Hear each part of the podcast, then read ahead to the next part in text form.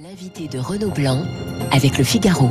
Bonjour Bernard Sananès. Bonjour Renaud Blanc. Le président des Labs, euh, votre euh, baromètre mensuel pour les échos et pour Radio Classique, il a été fait entre le 28 et le 30 mars. Il est donc euh, tout chaud. On va débuter par la confiance dans le président à l'égard du président de la République. 38% des Français accordent leur confiance au chef de l'État. Alors c'est deux points de moins par rapport au, mois précédent. C'est la fin de, de, de l'effet drapeau, si je puis dire. Oui, le président de la République avait progressé de 5 points le mois dernier. Il perd, euh, il perd deux points. Ce qui est intéressant de noter, il faut rappeler, ce sera le dernier baromètre oui. Donc ça nous permet aussi de voir un peu la, la rétrospective du, du, du quinquennat. C'est de voir que sur une année, euh, la cote de, de, de, confiance du président de la République a progressé de 5 points. La dernière année du quinquennat a été meilleure et finalement, euh, c'est comme si après avoir euh, euh tutoyé une hostilité euh, farouche, hein, on sait que la cote de confiance du président est tombée au plus bas à 23% au moment des Gilets jaunes.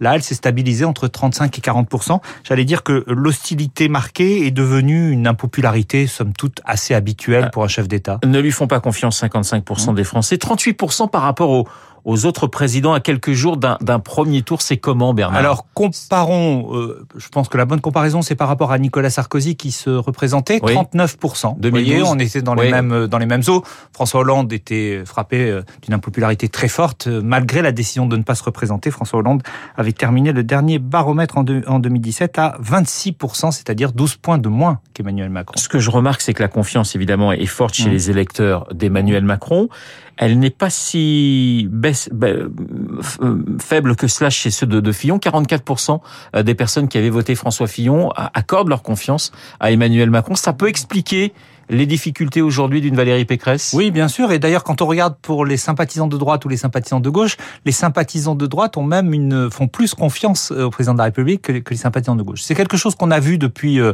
euh, plus de la, la, la mi-temps du, du, du, quinquennat. C'est qu'à peu près 4 électeurs de droite sur 10, effectivement, disent faire confiance au président de la République, à la fois par sa stature présidentielle, à la fois aussi par un certain nombre de mesures, notamment sur sur la politique économique. Et c'est sur ces questions économiques, c'est vrai, que la candidate LR a eu du mal notamment à se distinguer. Le classement des personnalités. Alors sur l'ensemble des Français, Édouard Philippe en tête, Marine Le Pen en deux, Nicolas Sarkozy en trois.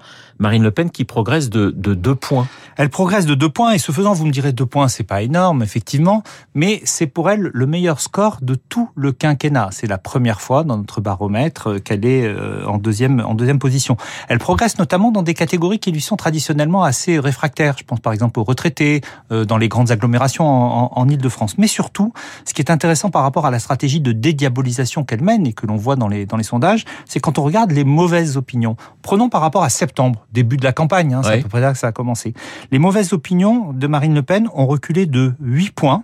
Alors, euh, plus d'un Français sur deux garde une mauvaise image d'elle, 53%, mais c'était 61 en septembre. Et surtout, ceux qui ont une très mauvaise image d'elle, c'est-à-dire ceux qui sont les plus opposés, ça a reculé de 12 points. On voit bien là dans ces chiffres la traduction de cette stratégie un peu de banalisation qui peut avoir un impact au moment du second tour. Vous avez eu cette expression, la colère tranquille, pour qualifier finalement, euh, j'allais dire, la nouvelle image de, de, de Marine Le Pen. Oui, je, je trouve qu'elle incarne effectivement dans une partie de, l'électorat euh, cette colère. Il faut pas penser que malgré la crise sanitaire, malgré la, crise ukrainienne, la colère a disparu dans le pays.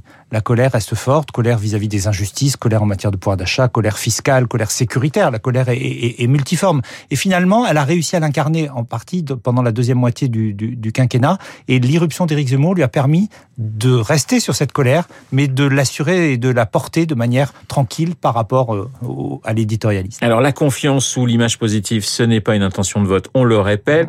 Euh, Bernard, il y a quand même quelque chose de très intéressant quand je regarde le classement des candidats à la présidentielle dans, dans cette Donc on a euh, Marine Le Pen qui est en deuxième position, Mélenchon huitième, Roussel onzième, Jadot quatorzième, Poutou seizième, Zemmour dix-huitième, Dupont-Aignan dix-neuvième, Valérie Pécresse vingtième et Anne Hidalgo 32e.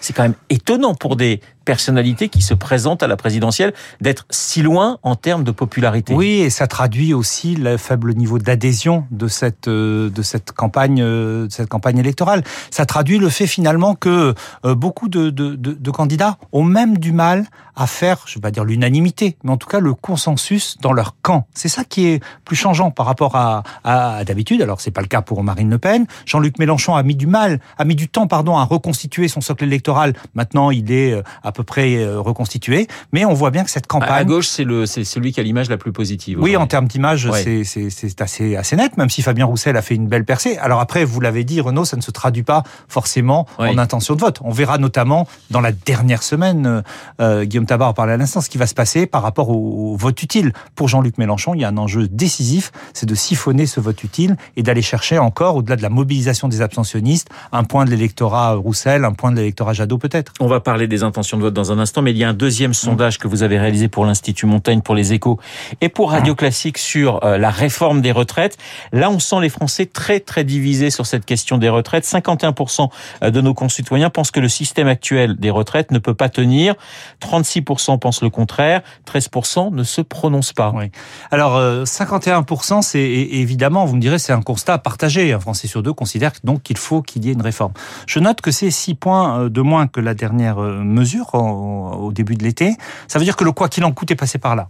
Vous avez, dans une partie d'opinion, l'idée qui est de dire on a trouvé des dizaines, des centaines de milliards pour le quoi qu'il en coûte. On pourrait trouver quelques dizaines de milliards pour, réformer les retraites. Donc ça, ça, ça joue et ça a, ça a un impact. Deuxièmement, dans un moment difficile, sans doute que pour une partie de l'opinion, l'idée de se dire c'est peut-être pas la priorité, on va pas ajouter une réforme perçue comme dure, euh, impact, impact également. Et puis euh, il y a euh, évidemment une division euh, assez forte. Elle est à la fois sociologique, puisque les retraités sont favorables à la réforme, les actifs, qui seraient les premiers concernés, n'y sont pas, n'y sont pas favorables.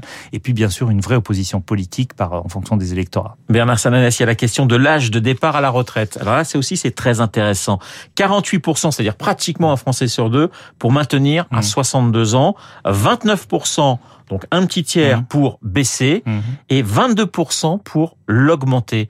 Euh, quel que soit celui qui va remporter euh, la, la, victoire euh, dans, dans trois semaines, la réforme des retraites, il vaut mieux la faire très vite. Hein. Oui, très vite et, et faire œuvre de, de, de pédagogie. Oui. Euh, et je pense aussi que le, le, le sentiment de, de, montrer que c'est une réforme juste, euh, qui n'accroît pas les inégalités, sera évidemment un marqueur. Quand on regarde les électorats, c'est dans l'électorat de Valérie Pécresse euh, que l'idée de la réforme et, et, que l'allongement de, l'âge légal remporte le plus de, suffrages devant l'électorat d'Emmanuel Macron, mais même dans ces deux électorats où avant on avait des taux d'adhésion qui étaient élevés, on est à une majorité nette mais assez assez courte. L'électorat de Marine Le Pen ou, d'Éric Zemmour, lui, est plutôt pour le maintien du, statu quo. C'est chez les partisans de Jean-Luc Mélenchon qu'on est pour l'abaissement de, l'âge légal. Bernard, beaucoup de sondages évidemment à, neuf jours du, premier tour de, la présidentielle. On parlait avec Bruno Jambard, le vice-président d'Opinion du sondage pour Radio mmh. Classique. Hein.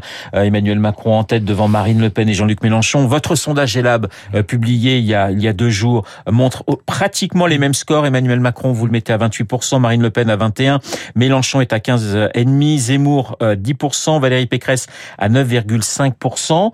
Est-ce que vous avez le sentiment, Bernard, que les jeux sont faits, du moins pour les deux finalistes? Non, je ne crois pas. Je, je pense qu'effectivement, nous mesurons tous les mêmes tendances à des niveaux différents, mais euh, que cette tendance s'est consolidée depuis notamment la, la crise en Ukraine. On voit bien que les trois candidats qui sont en tête euh, font euh, à eux trois 8% de plus de suffrages qu'avant la crise. Il y a en quelque sorte une prime, une prime, à l'expérience hein, qui, qui, joue, c'est incontestable.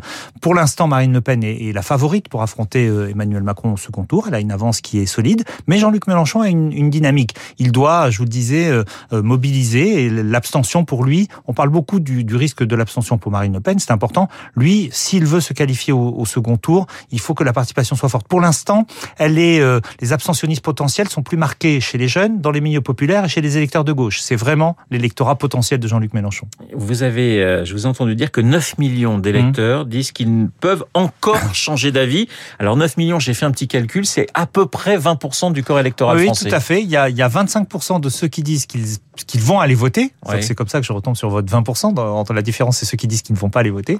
25% de gens qui disent oui, je vais aller voter, vraisemblablement ou certainement, mais je peux encore changer d'avis.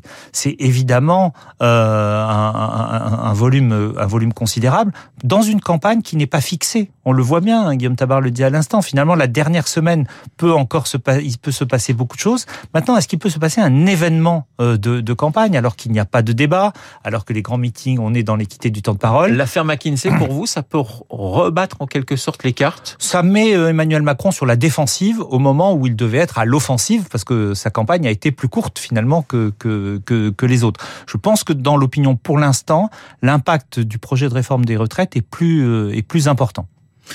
Il y a cette, cette question euh, également du, du second tour. Mmh. Euh, alors, selon les, les, instituts de sondage, mmh. il y a une petite différence. Euh, Opinionway avec Bruno Jambard ce matin dans les spécialistes indiquait 55-45. Mmh.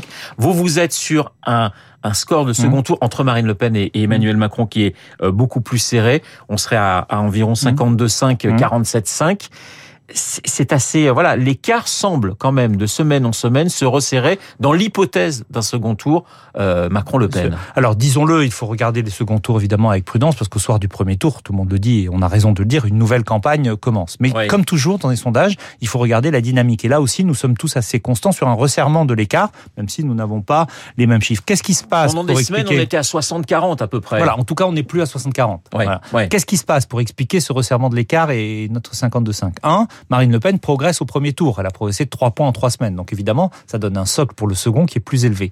Deux, pour la première fois, elle aurait des reports de voix conséquents. Elle en avait eu en 2017 avec l'appel de Nicolas Dupont-Aignan à voter pour elle. les mais électeurs de Zemmour. Les votes Zemmour. Et ce vote Zemmour pour elle, dans cette hypothèse-là, se renforce. Aujourd'hui, près de 8 électeurs sur 10 d'Éric Zemmour disent qu'ils voteraient pour euh, l'ancienne présidente du Rassemblement, du Rassemblement national. Et puis, troisième point, et ce point-là, il faut lui aussi le prendre avec prudence parce qu'il peut changer, c'est qu'on a trois électeurs sur dix de Jean-Luc Mélenchon qui disent qu'aujourd'hui, ils pourraient voter pour Marine Le Pen. Est-ce que ce sera le cas entre les deux tours? Est-ce qu'il y aura, euh, comme on dit, le Front républicain je ne sais pas. Moi, je ne suis pas capable de dire si euh, euh, le, la volonté de faire barrage à, à, à, Marine Le Pen sera ou non plus forte que euh, la volonté de faire barrage à Emmanuel Macron. Vous parlez de Front républicain. Oui, j'allais venir justement mmh. à, à, ce barrage contre Emmanuel Macron. Le mmh. tout sauf Macron, il commence un petit peu à monter, que ce soit Le Pen ou que ce soit Mélenchon au second tour. Surtout euh, dans l'hypothèse Marine Le Pen. Les seconds tours, nous n'avons pas publié cette semaine parce qu'on n'était pas dans les marges d'erreur, mais les autres semaines, on voyait bien que là, on était plus dans du, dans du 60-40. C'est le cas aussi chez nos, chez, chez nos confrères. Oui, il y a, il y a deux choses. Il y a le candidat Macron a réactivé euh, finalement euh, une opposition qu'on avait vue dans le quinquennat, une opposition qui euh, se fait à, à, à double niveau. L'opposition à sa personnalité et puis l'opposition à une partie de sa, de sa politique. Donc c'est vrai que ce sont deux moteurs, euh, deux moteurs puissants euh, qui peuvent jouer et qui peuvent rendre le second tour très incertain. Bernard, quel que soit le, le, le résultat, on, on, on, voit mal comment Valérie Pécresse ou Eric Zemmour pourraient atteindre le second tour. Ça veut dire qu'à 20h01, euh, dimanche euh, dans, dans, dans 9 jours, les grandes manœuvres vont commencer du côté de la droite républicaine? En tout cas, si effectivement cela se confirme que pour la deuxième fois dans la Ve République, la droite n'est pas qualifiée au second tour, le parti qui sera dans l'œil du cyclone, c'est les républicains. Ça, c'est clair. Avant même de parler de recomposition, LR, d'abord parce qu'il y aura des attitudes différentes par rapport au, second tour. Deuxièmement, parce qu'il faudra penser aux législatives. Il y a aujourd'hui, n'oublions pas, 100 députés LR. Hein, c'est la première force d'opposition au Parlement. Que feront ces députés? Quelle investiture vont-ils venir chercher? Mais ça renverra aussi, dans cette hypothèse, la question au président, euh, au, candidat Macron. Que voudra-t-il faire euh, pour élargir ou pas sa majorité? Une dernière question. Euh, le candidat communiste Fabien Roussel pourrait être devant euh, Anne Hidalgo, euh, la socialiste. On n'a pas vu ça depuis 1969. Anne Hidalgo, 2%. C'est-à-dire qu'aujourd'hui, dans les sondages, elle est derrière Fabien Roussel, Jean Lassalle. Elle est au coude à coude avec Nicolas Dupont-Aignan et pratiquement un tout petit peu euh, devant Philippe Poutou et, et Nathalie Arthaud. Euh, ça serait la fin du, du, du PS pour vous, Bernard? En tout cas, au-delà du sujet d'Anne Hidalgo, comme d'ailleurs au-delà du sujet de, de Valérie Pécresse et de leur campagne respective, ça traduit pour ces deux partis la difficulté à identifier et être identifié sur un espace politique. On voit bien que l'espace social-démocrate ou social-écologiste n'a pas réussi à marquer cette, cette campagne. Donc oui, pour le Parti socialiste, qui lui aussi a un certain nombre de, de, députés, en tout cas, ça, ça devra euh, nécessiter une clarification euh, idéologique, d'autant que si Jean-Luc Mélenchon est au second tour ou très proche du second tour, il y aura évidemment une aspiration à une recomposition de la gauche autour de, la France insoumise. Merci Bernard. Bernard Sananès, le président là pour le baromètre, est là pour les échos et Radio Classique que vous pouvez retrouver sur notre site. Je vous souhaite une excellente journée. Il est 8h29. Dans un instant, nous allons retrouver Charles Bonner pour l'essentiel.